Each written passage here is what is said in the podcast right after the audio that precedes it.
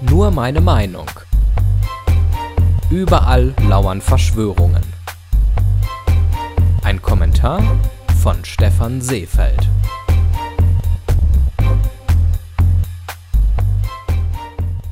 Wussten Sie schon, dass Bill Gates in unterirdischen Tunneln Kinder foltern lässt, um aus deren Blut ein Enzym zu gewinnen, das ihm ewige Jugend schenkt? Oder war es sogar die Unsterblichkeit?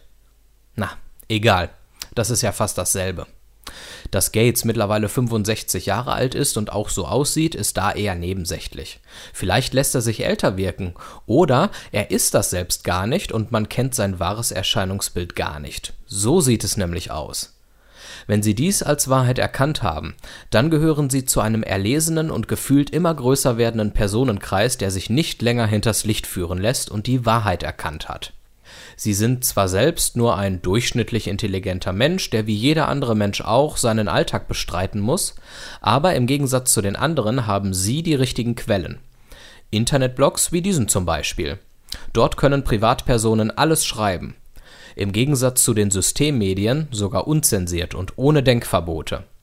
Diese Personen haben zwar auch nicht mehr von der Welt gesehen als sie selbst, aber die werden schon nicht irgendwas erfinden. Warum auch?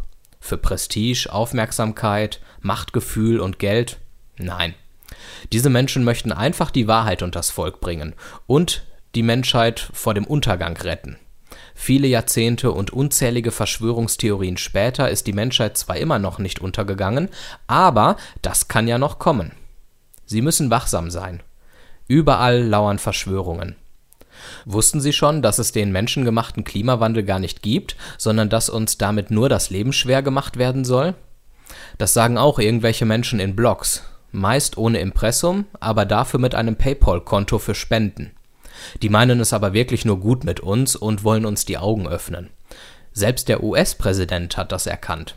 Als vor einigen Wochen die Waldbrände an der amerikanischen Küste wüteten und sogenannte Wissenschaftler den Klimawandel dafür verantwortlich machen wollten, antwortete Trump, dass er das nicht glaube. Es würde schon bald kühler werden. Und was war? Recht hatte er. Jetzt im Oktober ist es schon viel kühler als Ende August. Lassen Sie sich von den klassischen Staatsmedien nicht verunsichern. Glauben Sie den Leuten aus dem Internet, die noch wirklich frei schreiben dürfen. Wussten Sie schon, dass die Grünen gar nicht für den Umweltschutz einstehen, sondern nur die Jugend, bei der sie so beliebt sind, instrumentalisieren wollen, um die Merkel-Diktatur im kommenden Jahr zu beenden? Ist wirklich wahr. Es steht ja schließlich hier.